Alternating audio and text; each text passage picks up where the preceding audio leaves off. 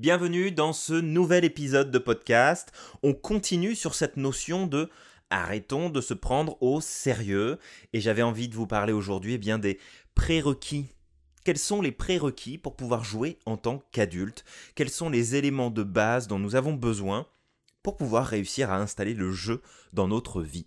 Alors, parce que c'est simple, c'est très simple de se dire oui, bah faut arrêter de se prendre au sérieux, faut jouer un petit peu plus, mais ça demande certains éléments qui, s'ils ne sont pas présents, eh bien vous aurez de la difficulté à pouvoir installer le jeu, le plaisir, l'épanouissement dans votre quotidien, votre travail, que vous soyez salarié ou entrepreneur ou étudiant, peu importe, mais vraiment de, de vous tenir à ces quelques prérequis qui sont extrêmement simples.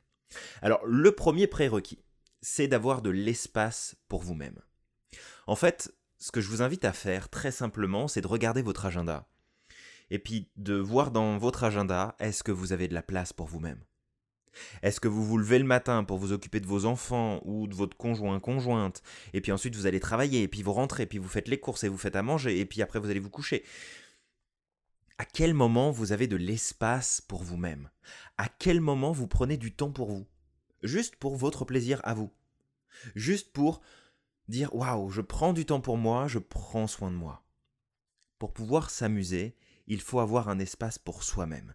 Ça veut dire qu'il faut s'autoriser eh bien, à élargir plus notre champ d'action, notre champ de décision, notre champ de réflexion, de sortir de la boîte, de sortir du cadre, le plus possible. Si vous vous offrez un espace pour vous-même, pour être vous-même, pour penser par vous-même, pour décider par vous-même, et faire des activités pour vous-même, eh bien, le jeu va devenir plus facile. La deuxième euh, chose importante, le deuxième prérequis, autorisez-vous à changer d'idée. C'est vrai, lorsqu'on se prend trop au sérieux, on se dit qu'on va faire quelque chose de précis, et puis même si ça se passe pas bien, même si ça nous plaît plus, même si on aimerait faire autre chose, on va juste continuer à le faire. Alors, on aurait une éternité devant nous en termes de temps. Bah, si t'as envie de passer 10 ans de ta vie à faire quelque chose que t'aimes pas, euh, grand bien te fasse, moi ça me pose pas de soucis. Sauf qu'on a une date de péremption. Et puis elle peut arriver plus vite qu'on ne le prévoit. Mais cette date de péremption, si on n'en tient pas compte, ben on va perdre du temps. On va perdre du temps parce qu'on ne s'autorise pas à changer d'idée. Et vous savez, ça, ce, ce principe de changer d'idée, c'est quelque chose que j'ai appris à faire euh, malgré moi par l'expérience. Et maintenant, je vois avec beaucoup de recul et que je comprends et que je valide à 100%. Mais c'est quelque chose qui a été euh, compliqué au départ parce que bah, créer du contenu, créer des projets, euh, créer des formations, créer des programmes, créer des interventions, créer des plans, c'est ce que je fais depuis des années.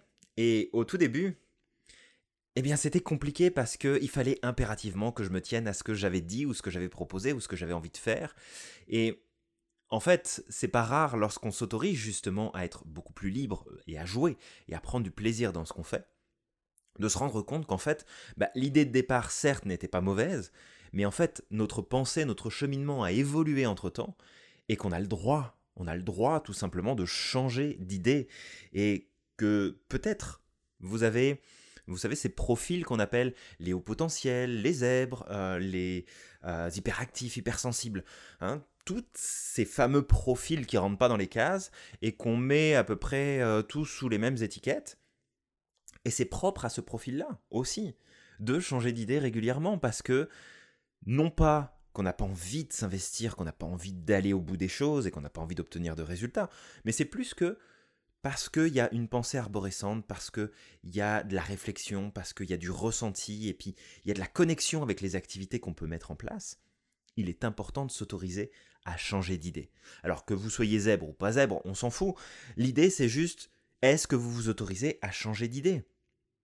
Et si vous voulez arrêter de vous prendre au sérieux et commencer à jouer en tant qu'adulte, eh bien c'est de vous autoriser à le faire. Et encore une fois, ça n'est pas une excuse pour vous échapper de vos obligations et de ne pas aller jusqu'au bout de, vos projets. C'est juste de vous rendre compte qu'à un moment donné, s'il y a un décalage, si vous n'êtes plus aligné avec ce que vous aviez pensé être juste au départ, c'est OK de changer d'idée. Ensuite, c'est de se faire des petits plaisirs.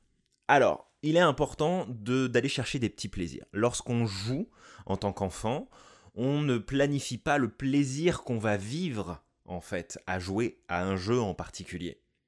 On va simplement se mettre dedans et c'est tout ce qui va se passer pendant ce jeu qui va nous apporter du plaisir. Et c'est là-dessus où il faut faire attention, c'est que quand on décide en tant qu'adulte de commencer à jouer et à rechercher du plaisir dans le jeu qu'on va mettre en place dans nos activités, dans notre vie de tous les jours, il ne faut pas chercher le plaisir à tout prix.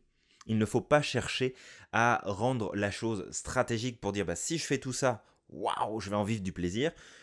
Non, faites-vous des petits plaisirs, profitez du processus, c'est vraiment très important.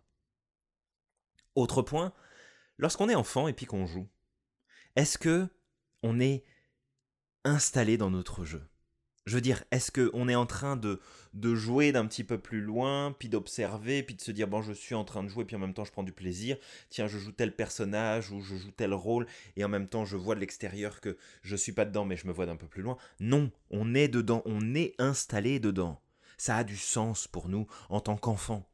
Quand on joue au maître, à la maîtresse, euh, serveur, serveuse, caissier, chef d'entreprise, président, quand on joue un rôle, quand on est enfant, quand on joue à un jeu, quand on joue le, soldat, la princesse, euh, la rebelle, ce que vous voulez, qu'est-ce qui se passe? Bah il se passe que on est dedans. Et ça fait du sens. Et tout ce qu'on met en place et tout ce qu'on est en train de vivre fait du sens. Ça a du sens. Eh bien, il faut qu'on fasse la même chose. Ça fait partie de ces prérequis pour pouvoir jouer en tant qu'adulte, mettre du sens dans ce qu'on est en train de faire. Ne pas passer à l'action juste parce qu'il faut passer à l'action ou parce qu'on a eu l'idée de faire quelque chose. Il faut que ça ait du sens. Enfin, le dernier point, ne jouez pas tout seul. C'est vrai, c'est nul de jouer tout seul.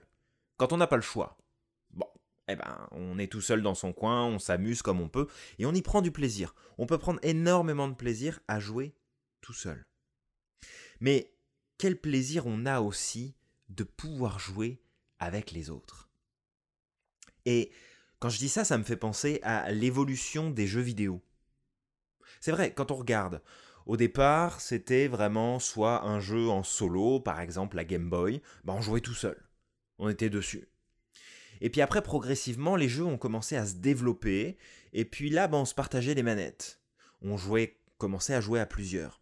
Et aujourd'hui, dans l'industrie du jeu, un des modèles qui fonctionnent le mieux, qui rapportent le plus, c'est le jeu en ligne. Pourquoi? Pas parce qu'on est en train de consommer de l'Internet et qu'on fait euh, tourner notre ordinateur à plein régime. Non, non, c'est parce qu'on est connecté avec le reste du monde. On peut se connecter avec d'autres, on peut jouer avec d'autres, même si ça implique parfois de jouer avec des gens avec qui on n'est pas du tout compatible. Mais jouer avec les autres, Jouez avec vos collaborateurs, jouez avec votre famille, jouez avec vos enfants, jouez avec votre mari, votre femme, jouez avec le monde qui vous entoure. Ne restez pas seul. Donc, c'est relativement simple.